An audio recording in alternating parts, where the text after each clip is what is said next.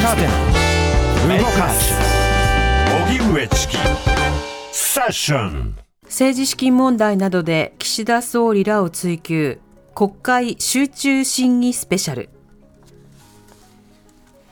自民党派閥の政治資金パーティーの収支をめぐる問題で最大派閥の安倍派では議員がノルマを超えて集めた資金をキックバックする運用が行われその金額を政治資金収支報告書に記載していない疑いが浮上。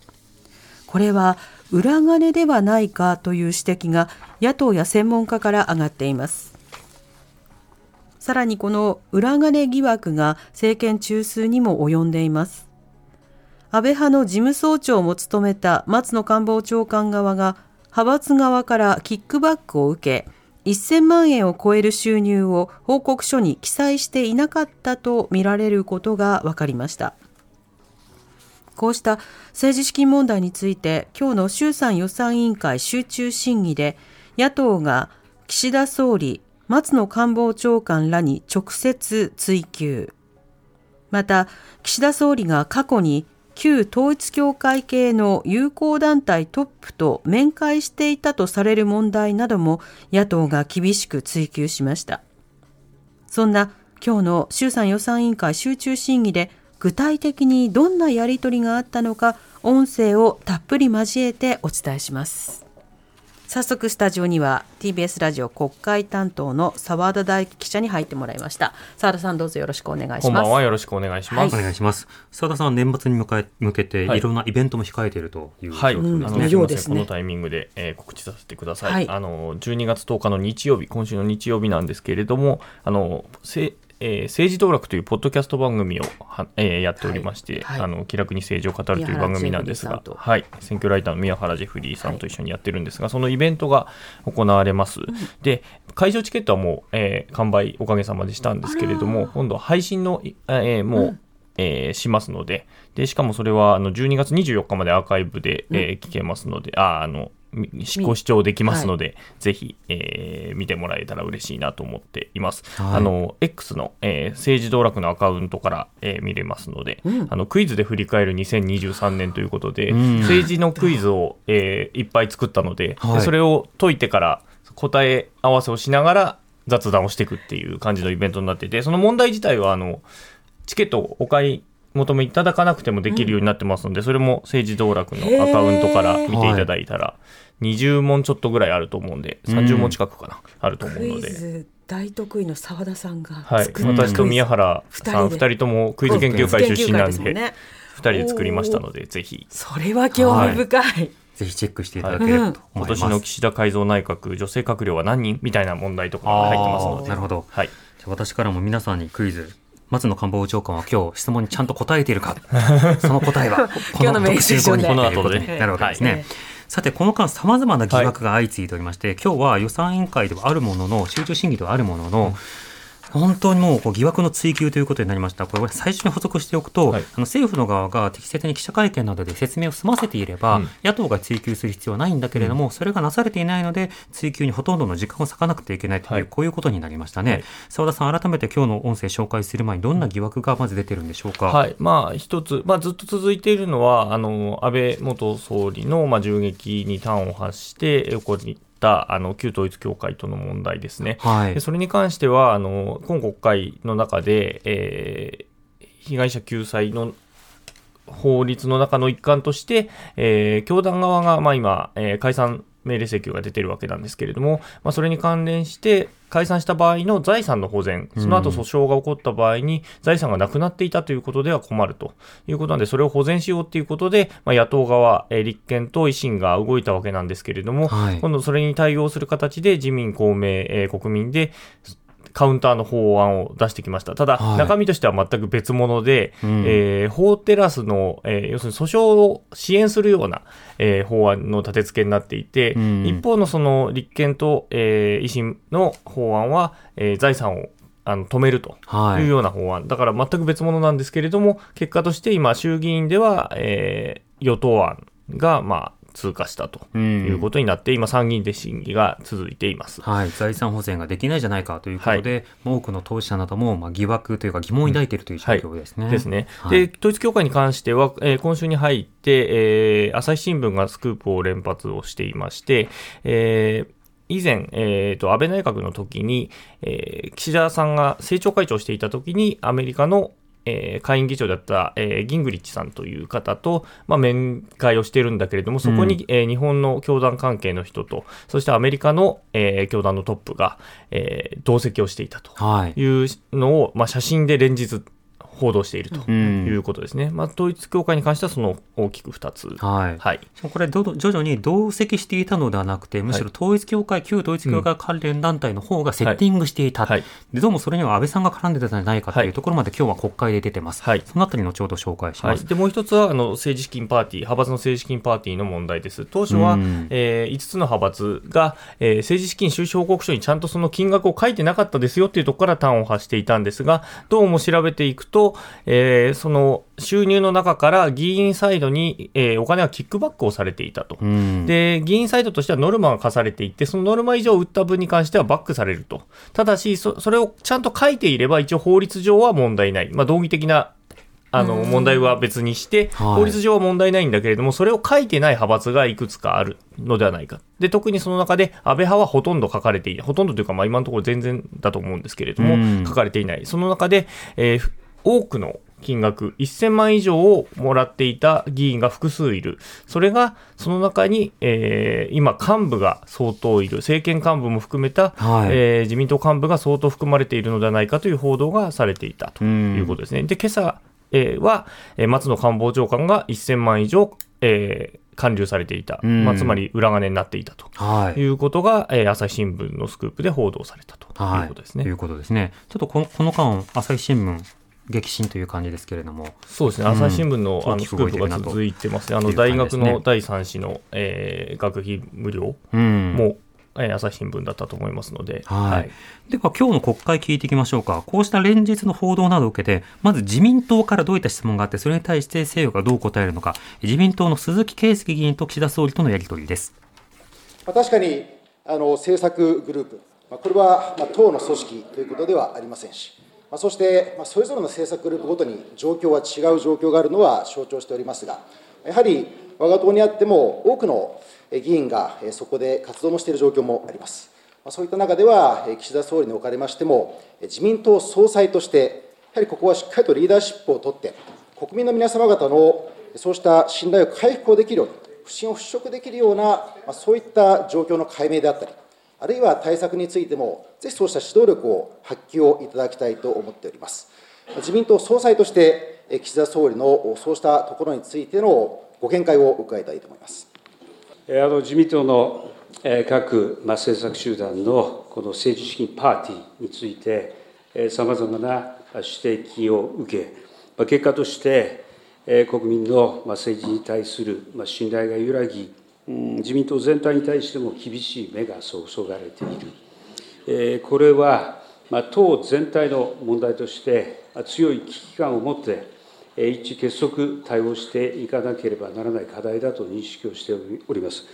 一昨日、12月の6日ですが、この党の幹部に対しまして、私から改めてこの問題、強い危機感を持って、一致結束対応していく、まあ、こういったことを指示したところであり、まあ、第一歩として、こうしたこの政策集団の政治資金パーティーについては、こう信頼回復への道筋が明らかになるまで、これは自粛をする、また年末年始のえこの政策集団の行事についても自粛をする、これを第一歩として、えこの確認をしたところであります。これはあくまでも第一歩であります。これから問題の課題、あるいは原因、こういったものをしっかり把握をしながら、信頼回復に向けて、このさらなる対応、これを行ってまいります。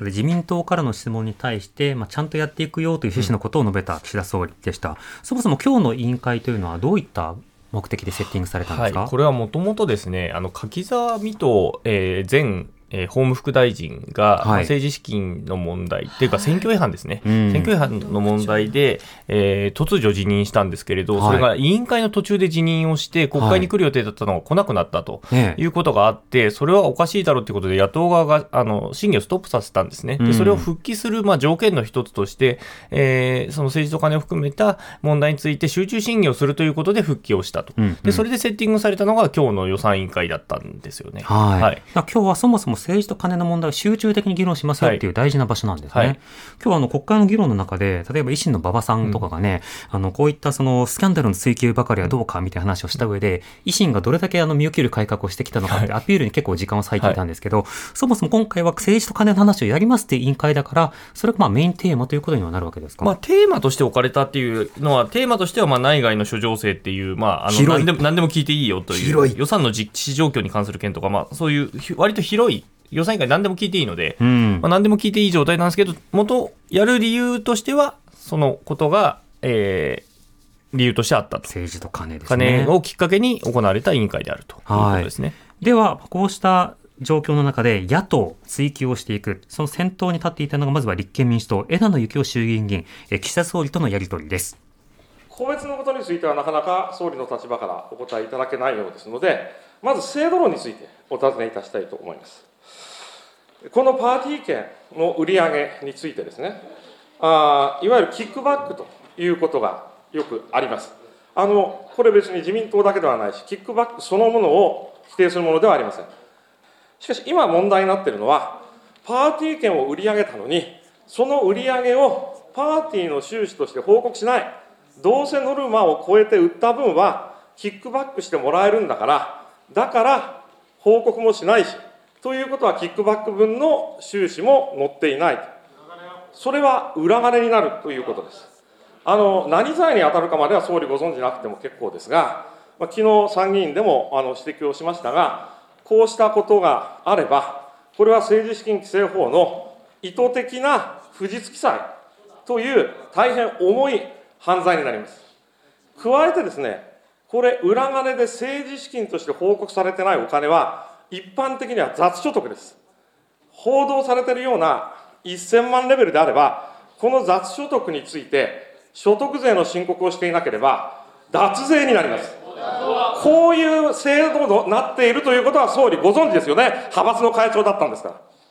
あのまあ、法律については、この委員のご説明の通りなのだと思いますが、それ以上、具体的なこの状況について申し上げることは、私の立場から控えなければなりません。この政策集団の問題について、今、告発を受けていると承知をしております。これについて私の立場で発言することは、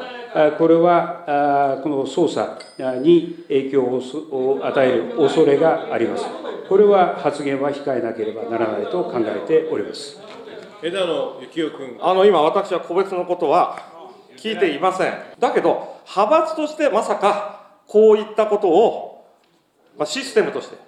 やってはいませんでしたよねと、これは答えられるじゃないですか。内閣総理大臣、田文雄君。いえ、法律についての認識については、先ほど申し上げた通りであります。しかし、その上で、政策集団の政治資金パーティーについて、えー、告発を受け、捜査が進んでいると承知をしております。えー、ここれそういった中でありますので、捜査に影響を与える恐れがありますので、私から発言することを控えると申し上げております枝野幸男君、ご静粛にお願いいたします。捜査に関係ないです。派閥会長としても総理の認識を聞いてるんです。なんで、はい、そうですね、それはやってませんと答えられないのか、それはやっぱりやってたんだと疑わざるを得ないじゃないですか。内閣総理大臣岸田文雄君。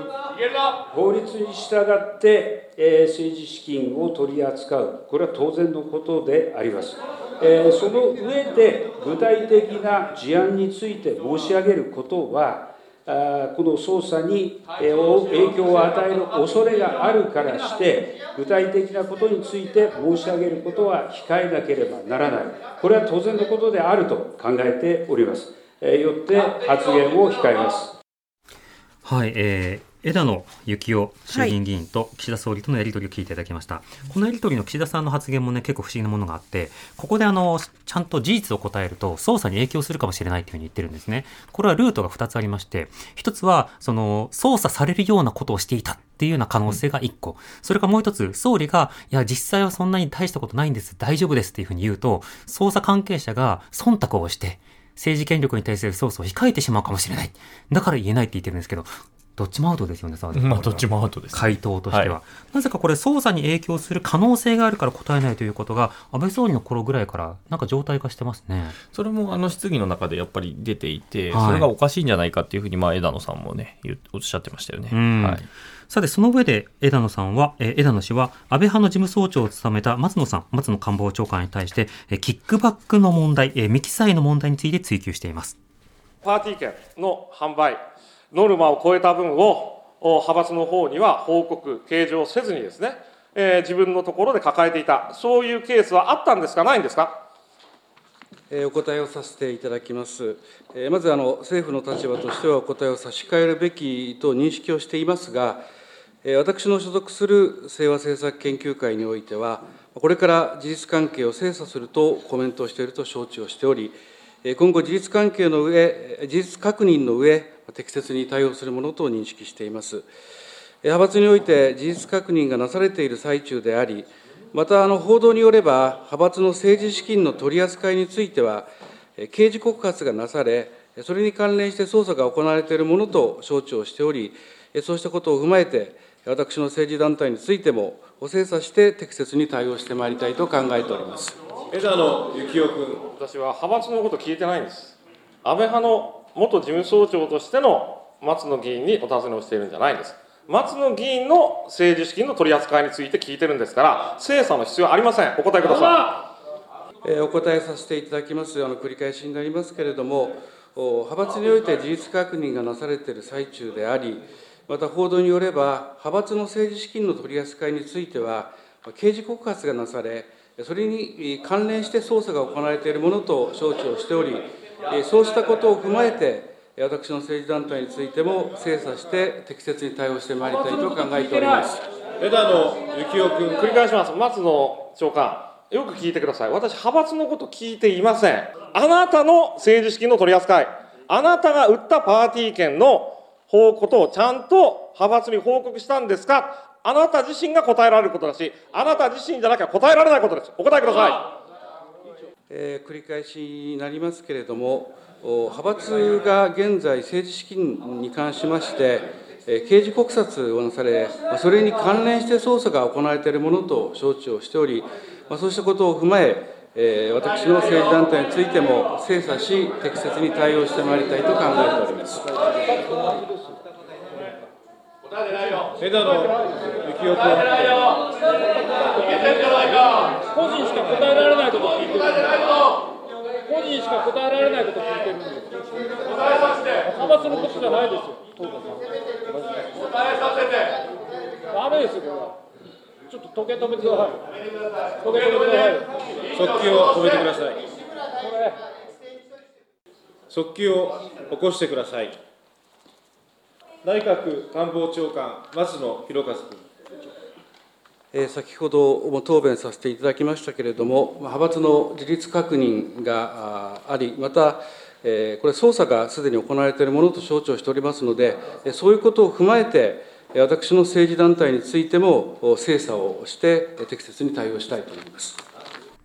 はい。え松野官房長官は、まあ、実質ゼロ回答ということになりました。これ、松野官房長がどうしてこういうふうに追及されてるんでしょうか？はい。松野さんは、あの、安倍派の、えー、事務総長という、まあ、事実上事務の取り仕切りをする側の、まあ、まあ、政治家だったということですね。うん、で、過去5年、えー、が、まあ、控訴事項、事項、この、えー、政治資金収支報告の、まあ、この記載5年に関しては、はい、えー、5年なんですけども、その間に、えー、事務総長をやってたと、かつ、まあ今日の、えー、朝日新聞の長官で1000万円の、えー、裏金をもらってたんじゃないかと。い。うふうな報道もあったということで、まあ、これだけ責められているということですね。名指しでということになるわけですね、はい、しかも官房長官という政府のスポークスマンで、はい、え具体的なまあ政策状況を説明しなくてはいけない立場にもかかわらず回答を差し控えるということがこれだけ続くと、うん、まあ、不適任だよねっていうことになるわけですね。まあ、そうですね。で記者会見でも、まあ、当然記者は毎日聞くわけですけれども、はい、これにもずっとこの紙を読みながら同じような回答を繰り返していて、えー、記者クラブからも、えー、回答せよ、もしくは、えー、政府としてはお答えできないということをずっと言ってたので、えー、じゃあ個人として会見を開いて説明してくださいっていうことも言ってるんだけれども、まあ、それもきょ昨日えー、拒否をしているということなんですね。はい、そしたら、まあ、今日1000万というのが出てきたんで、関わってるからじゃないかっていうふうに、まあ、みんな思ったとの状況での今日ということですね。なるほど。説明責任がまず果たされていないということもありますね。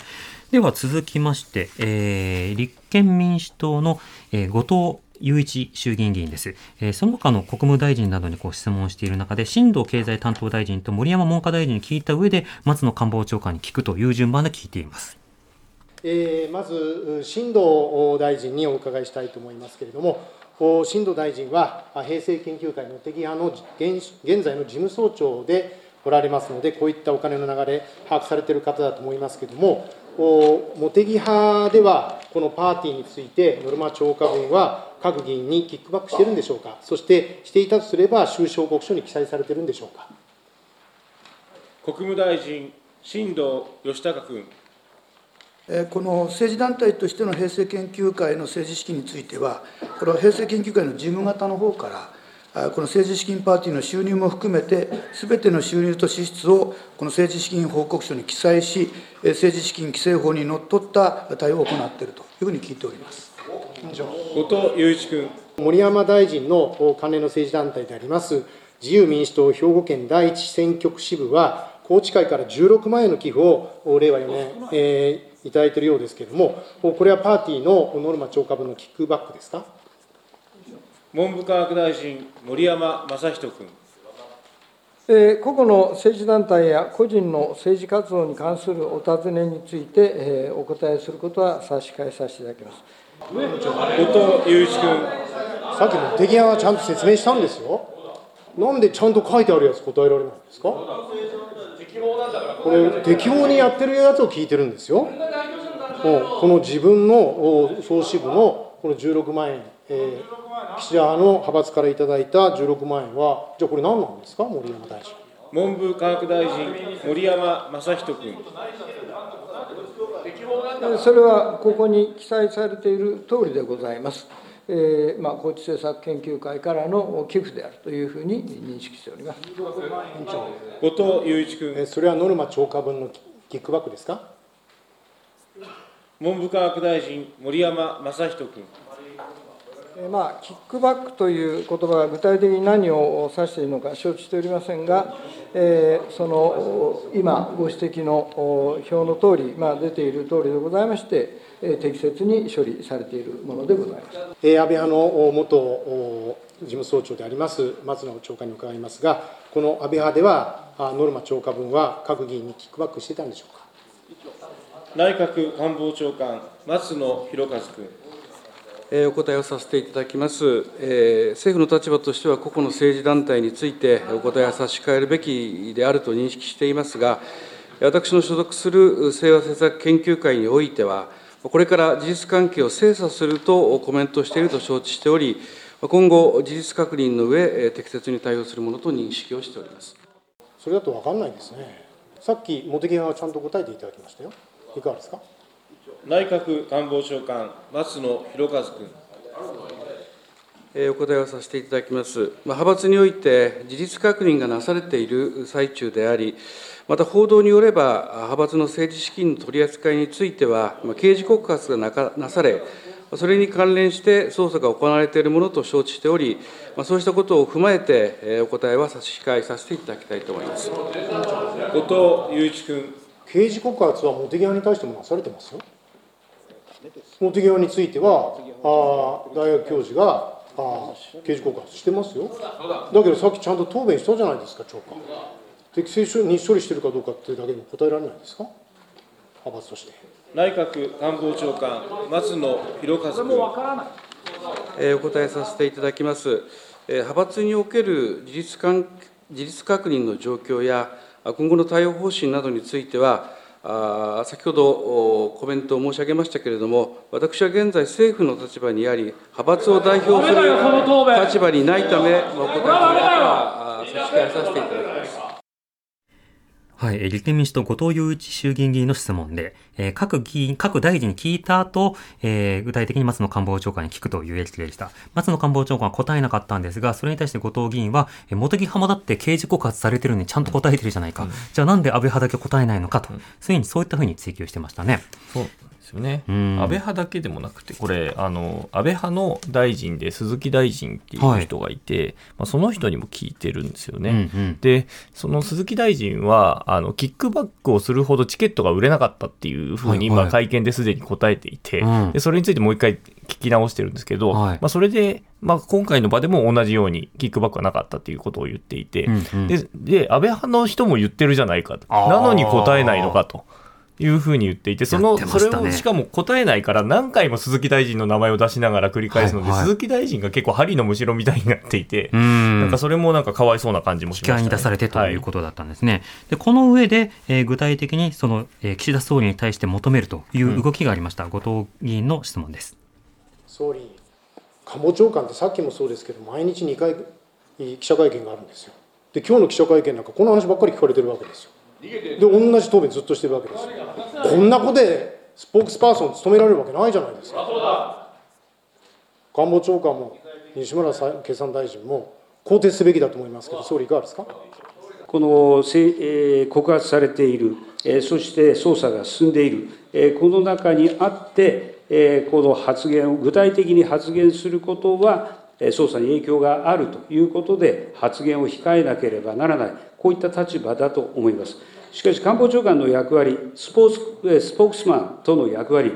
これは内外の幅広いこの政策分野において発信をしていかなければならない立場であります。今、ご指摘の点については、申し上げた理由によって発言を控えなければならないと思いますが、それ以外の部分については、この政府のスポークマンとして、えーしっかりと発信をしてもらう、えーこうしたとれ、えーえー役割をしっかり果たしていただきたいと考えております。はっきりお答えいただけないので、えー委員長、えーまずこれ、政治と金に関する集中審議を求めたいと思います。でその上で、今、総理に私が要求した事項について、えーきちんとこの委員会に説明していただくということを求めます。理事会で協議してください。ごでそそれと合わせて、て協議いたします。それと合わせて、えー自民党の各派閥のお会長、事務総長、お特に安倍派については、現在の高木さん、えーその前の西村康稔さん、松野博一さん、下村博文さんまで含めて、麻生派は麻生太郎会長、森英介事務総長、茂木派は茂木会長、新藤事務総長、お岸田派は岸田会長、根本匠事務総長、二階派は二階俊博会長、武田良太事務総長の参考人招致を求めます。報告、理事会で協議をいたします。予定の時間が過ぎております。徹底審議を求めて終わります。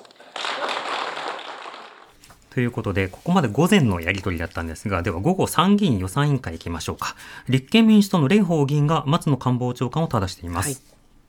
次に蓮舫さんの質疑を行います。蓮舫さ立憲民主党の蓮舫です。松野官房長官、清和会から1000万円を超える裏金、キックバック受け取られましたか？お答えをさせていただきます。えー政府の立場として、えー国庫に関するお答えを差し控えるべきであると認識していますが、私の所属する清和政策研究会において、これから事実関係を精査するとコメントしていると承知をしており、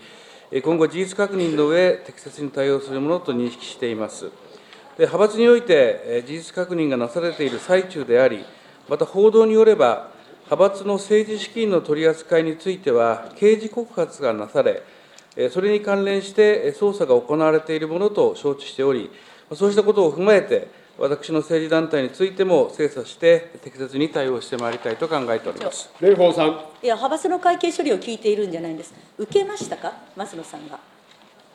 えー繰り返しになりますけれども、派閥において事実確認がなされている最中であり、また報道によれば、派閥の政治資金の取り扱いについては、刑事告発がなされ、それに関連してえー捜査が行われているものと承知をしております。まあそうしたことを踏まえて、私の政治団体についても精査して適切に対応してまいりたいと考えております。蓮舫さん。同じ清和会の宮下大臣は、キックバックはない、鈴木大えー大臣はノルマを超えたことはないと明言してるんです。どうして長官だけ言えないんですか？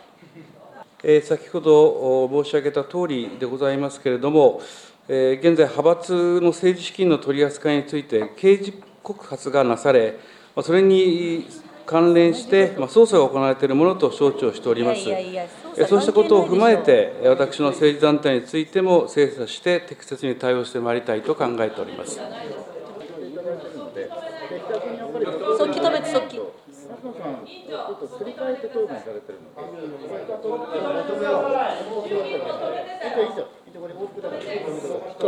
速記を止めてください。戻して今の時間。速記を起こしてください。蓮舫さん。お金は受け取りましたか？えー先ほど申し上げた状況の中におきまして、えー私の政治団体についても精査して、えー適切に対応してまいりたいと考えております。蓮舫さん。答えられない事情があるんですか？清和会の事務総長を務められた2019、2022、えー2021、すべての松野さんの、えー政治資金収支報告を見ました。清和会からの寄付はありません。清和会の収支報告書も見ました。清和会から出した記録もありません。裏で出入りはあったんですか？えー繰り返しで恐縮でございますが、政府の立場として、えーお答えは差し控えるべきであると認識していますが、私の所属する清和政策研究会においては、これから事実関係を精査するとコメントしていると承知をしており、今後、事実確認の上、え適切に対応するものと認識しています。また、派閥において事実確認がなされている最中であり、報道によれば、派閥の政治資金の取り扱いについては、刑事告発がなされ、それに関連して捜査が行われているものと承知をしております。まそうしたことを踏まえ、私の政治団体についても精査をし、えー適切に対応してまいりたいと考えております。えー蓮舫議員と松野官房長官のやり取りを聞いていただきました。さて、この後、蓮舫議員は岸田総理と、プラス西村経済産業大臣を追及するんですが、西村大臣はどういった関わりなんでしょうか？はい、西村大臣はですね、松野官房長官の次の、えー安倍派の事務総長だったということで、追及をされているというこはい。とですね。蓮舫議員とそのやり取り聞いてください。あのね、内閣の要が政治と金の疑惑、直撃されているのに、当人は何も答えない、そして総理は決めたのは派閥パーティーの自粛、自身が派閥の長を辞める、対応ずれすぎてませんか？ことは裏金疑惑なんですよ。足元の金の説明もできないのに、国民に負担をつけることなんかできない、更迭してくださいよ。岸田内閣総理大臣。あのそのパーティーの自粛で済むのかということですが、これを第一歩として、これから事態の推移をしっかりと把握した上で、原因、そして課題、これを把握した上で、党として適切に対応してまいります。捜査にこの影響が出る恐れがあるということで、発言を控えるというのは、これはあるべきあの発言として、決して不都合ではないと考えています。蓮舫さちょっと何言ってるかわからないんですが、これ、長官だけなんでしょうか、西村大臣は安倍派事務総長として裏金受け取りました？西村経済産業大臣。あの帳簿の保存期間3年を超えているものもありますので、過去にその先に遡ってえー確認をさせていただいてます。その上でえー適切に対応したいというふうに考えております。蓮舫さん。大臣は5日の夜、森元清和会会長、世耕参議院自民党幹事長と都内高級ホテルの和食で、和食店で2時間半、会食をされているんですが、何話しました？えーっとあのよく覚えておりませんが、覚えておりませんが、えー私の担当している政策の状況などお話をしました。えー経済政策、補正予算のことなどですね、えー今のお経済の状況などお話をしたところであります。総理ね、仮に違ったとしてももしかしたらこの3人で会ってたら裏工作してるんじゃないか口裏合わせしてるんじゃないかって疑いって見えてしまうんですよね。それぐらいの出来事なんですよ。でね今西村大臣も長官も政府の立場として答えを控える。だったら答えは簡単です。この2人を大臣から政府の立場から外す。そして議員に戻して差し上げて2人の議員として自民党の総裁として説明責任を果たすように指示をしていただけませんか？じゃあまず聞いてない聞いてない聞いてない聞いてない。口裏合わせなど一切行っておりません。聞いておりません。岸田内閣総理大臣。捜査が進む中で、実態が明らかにななっていく、その中で、えー適切な対応が求められると考えます。この段階において、えー具体的なあことに触れるのは適切ではないと考えます。はい。ということで、えー蓮舫議員と岸田総理と西村大臣とのやり取りでした。ここまでその派閥ごとの説明や態度の違いというのが、まあ、今日の一日の中でも相当クリアになっておりまして、まあ、とりわけ安倍派、まあ、さらに松野官房長官、説明がほとんどされない人と、まあ、それ以外の人は、まあ、自分の派閥はここですに説明するのと、温度感がありますね。まあ、要するに、えー収支報告書に書いてたか書いてなかったかの差と、はい告発されたかどうかの差ではない。だから、つまり、捜査されるかどうかの差なんですけれど、うんうんで、捜査される可能性が非常に高いところと、まあ、そそうでもないところの差が、まあ、答弁の差になっていると。うんで、個人の発、あのー個人について問われた場合の答えとしては、自分はキックバックを絶対もらってない人はもらってないという。はい。もらったかもしれないと報じられてる人は、ゴニョゴニョゴニョという、とんいうことでなん、なんとなく答え方によって、あ、この人は危ないんじゃないの？というのは見えてくるということですね。うん、なるほど。では、この後他の論点についても取り上げていきたいと思います。TBS ラディオ905 954発信型ニュースプロジェクト。セッション TBS ラジオキーステーションに生放送でお送りしています。発信型ニュースプロジェクト荻上チキセッション。今夜の特集は政治資金問題などで岸田総理らを追及。国会集中審議スペシャルスタジオには引き続き TBS ラジオ国会担当澤田大樹記者に入っていただいてますよろしくお願いしますお願いしおます。さて、ここからは旧統一教会と岸田総理の関係、そしてそのことが今回のまあ立法などに影響しているんじゃないかというようなことが追及されています。まず、えー立憲民主党西村智奈美議員と岸田総理とのやり取りです。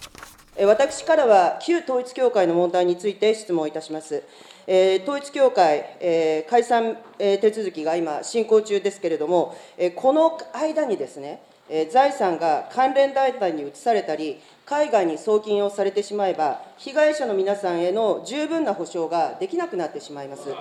で私たち立憲民主党は、統一教会、旧統一教会の財産移転を防ぐ法案を、この国会の冒頭に提出をいたしました。えーですけれども、自民党さんは、あ最後は私たちの法案に反対をしています。まあ、大変残念なことでで、私たちの法案に反対したということは、私たちの法案がなくても、旧統一教会から被害者の皆さんへの補償が十分に行われるということでよろしいんでしょうか？まあ、個々のこの被害者救済は、これはあの、えーと裁判を通じて、これ、ぐ具体的に、個別具体的に判断されるものであると思います。えーこうした、えーさえー裁判手続き、えーこれを利用しやすくするような環境を整備をすることによって、結果として、この救実際に救済が図られるような結果につなげていくことが重要であると考えております。西村智奈美さん。あの同じことを答弁されてね、これで本当に救済できないと思いますよ、私、分かってないと思います、被害の実態というの。を、えー岸田総理と旧統一教会との関係について質問いたします。えー2019年の4月4日、安倍政権時代の当時、えー岸田政務調査会長は、えー米国の元下院議長のニュート・キングリッジ氏と面談した際に、天中平和連合ジャパンのお梶梶栗えー正義議長、そして天中平和連合インターナショナル会長のマイケル・ジェンキンス氏とも面談されたと報じられています。この写真がその模様です。え総理はこれについて、ギングリッチ氏との面談であって、え他の同行者については承知していないというふうに記者に質問しています。まあ、私は当初ですね、あの総理が言うように、同行者がたくさんいて、誰だかわからないっていうこともあるかもしれないなというふうには思っていました。ところが、昨日7日、次のパネルお願いします。えー、朝日新聞の一面で、この写真を見てびっくりいたしました。天中平和連合インターナショナルのジェンキンス会長と総理、名刺交換していますよね。この同行者との間において、えー、名刺交換とやり取りがあったあということ、これは十分あり得ると思いますが、しかし、これ、旧統一教会の関係者と、え何かそこで、えこのやり取りをしたという認識は今日までありません。えーと、実はこの話はですねあの、ギングリッチ氏が同行者を連れてきたのではなく、旧統一教会の関連団体側が岸田当時政調会長との面談を手配したというふうに、まあ、党のギングリッチ氏がおっしゃっているんですけれども、この点についてはどうなんですか？はいあのえー、っとあのギグリッチ氏につきましては、私の側からもこの確認をさせていただきました。えー、このご指摘のような説明をされていると、まあ、承知をしておりますが、私自身、こういったどういった経緯で面会に至ったのか、全く認識をしておりません。あの旧失礼元米国下院議長が元外務大臣に会いたいという要請があった、それにそれに応じたという認識しかなかったということをまあ申し上げております。はい、いろいろ報じられているわけですけれども、ただ名刺交換しただけ、特に影響はないよということが説明されていました。澤田さん、そもそもあなぜあったのか、この点についての説明はいかがでしょうか？まあ、当初というか、まあ、ずっと岸田さんは、あのまあ、下院議長から元の外務大臣に会いたいからあったんだっていうふうに言ってたんですけれども、うん、この後の、えー、午後の、えー、石橋議員の質疑で、えー、安倍元総理と実は会う予定だったんだけれども、安倍、当時総理だったんですけど、うん、国会の日程が詰まっていて、会えなかったので、代わりに岸田さんになったっていうことを、まあ、これはあのギングリッチさんサイドがもう言っているんですね。はい、でなので、まあ、それを当ててるんですけれども、まあ、それについては変わってない、つまりギングリッチさんと総理のあの岸田総理の間で認識が実は異なっているんですね、説明は異なってるんで、じゃあどっちが本当なのっていう話になるかなというふうに思います。そうですね、なおかつこれはギングリッチ氏にその旧統一教会関連団体の人がついてきたというのではなくて、うん、旧統一教会関係者がセッティングしたということも、ギングリッチ氏が明らかにしてますよね。はいはい。ということで、こちらの点についても追及がされているわけですが、こうした中で被害者救済法案が今、非常にこうぬるいものになっていて、救済されないものになっている。その背景に具体的な個別の関係が影響してはならないよねということも含めて追及されているということです。さて、さらなる接点という点でいうと別の論点に行きますが、えー、日本共産党の山下義夫参議院議員。吉木、あ、よ、吉木参議院、失礼しました。万博会場とカジノを含む統合型リゾート IR が、ともに大阪夢洲であるということ、この点について正しています。このパネルは新聞赤旗日曜版が政府や大阪府、大阪市などの発表に基づいてまとめた大阪・関西万博の全体像であります。関連事業であります。大阪府、大阪市は大阪湾に浮かぶ夢島で2025年に万博を開催し、2030年にカジノ IR を開業しようとしています。2014年、大阪府市がカジノ IR 誘致を夢島を軸にする方針を決定します。2015年、大阪府が万博誘致構想検討会を設置し、この時夢島案はありませんでした。同年末に当時の安倍首相、菅官房長官、橋本徹元大阪市長、松井一郎大阪府知事が忘年会をやります。この忘年会の席上、松井氏は総理にお酒を注ぎながら、一生懸命万博の議論を展開した。菅ちゃん、ちょっとまとめてよ。安倍氏のこの一言で大阪万博が動き出したと松井さんの著書の中で記されております。えー、この動き出した大阪万博の会場をどこにするか、検討会では、夢洲はアクセスが悪いとして、えー、候補地から外されていました。ところが、2016年、万博基本構想検討会議で、松井知事が突如、夢洲会場を提案します。これで万博も夢洲を会場することになり、2017年の立候補表明、2018年の25年大阪万博決定と続きます。総理、カジノ誘致とセットで万博も夢島に誘致しただからインフラ整備に莫大な事業がかかることになった違いますか？岸田内閣総理大臣。あのまず IR 整備は、これは万博とはこの別のプロジェクトであり、これ、引き続き IR 整備法等に基づいて、適切に対応していきます。その開催地について、さまざまな議論がありましたが、あのまいずれにせよ、万博事業の実施主体である万博協会、それを監督する立場にあるま経済産業大臣、こうした関係者が協力する形で、費用抑制など、会場整備に向けて万全を期していきたいと考えます。山下義君。総理も言うように、全く別のプロジェクトなんです。全く別のプロジェクトなのに、どちらも同じ夢島会場となったのはどうしてか、これを問うております。BIE 総会で25年万博の大阪開催が決定した翌日、ある祝福メッセージが発表されました。当時、夢島のカジノ事業に参入したいと手を挙げていた米大手カジノ事業者、ラスベガスサンズのメッセージです。ラスベガスサンズは、2025年大阪・関西万博の開催を心よりお祝い申し上げます。大阪・関西万博は、大阪が掲げる統合型リゾート、IR カジノの計画と密接な関係があります。いずれも建設地は夢島であり、公共設備やインフラを必然的に共有することになるでしょうと、こうこういうメッセージですね。カジノ事業者自身が、この万博はカジノ計画と密接な関係がある、公共設備やインフラを必然的に共有することになると語っています。総理、ここに狙いがあるんじゃないですか？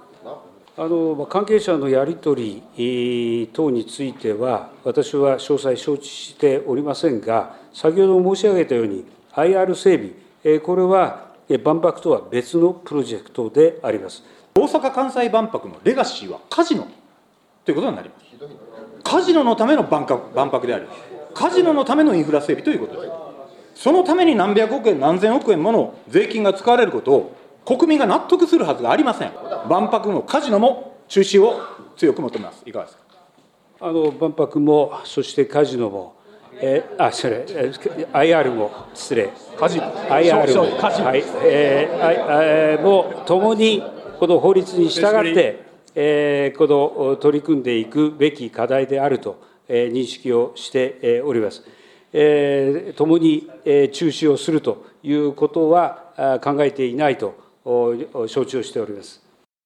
共産党山下義樹参議院議員が大阪夢島についてカジノと万博の関係について正しているということです。酒の宴席で決まった感のあるようなそうしたような、うん、あの前振りとともにあのこれだけ夢島でのインフラ整備というのにお金が次々増えているのはこれカジノも見越して合わせていろんなものが盛り込まれてるんじゃないのとか、まあ、そうしたことも含めていろんな疑惑というものを追求しているという場面でした。いかがでしょうか、まあ、そうですね。これあのこの間の予算委員会の中でも辻元議員立憲の辻元議員が同様のあの質問をまずしてい。て、インフラにお金がかかりすぎてるっていう話ですね、はい鉄道とかあの道路とか、まあ、そこら辺。で、それに合わせて、えー、新聞とかもスクープを出していて、それもっと予算が実はかかっていくと、インフラのお金はこれ、カジノに含まれてないお金として入ってるよっていうふうな、はい、あのスクープを出してるんですよね。会場設営費が増えたって話はあるけれども、うんはい、インフラの部分もいろいろと大きいと、はい、ただそのインフラなしでは確かにもう整備されている場所であれば抑えられる金額だったんだけど、うん、なんで夢島なのっていうと、うん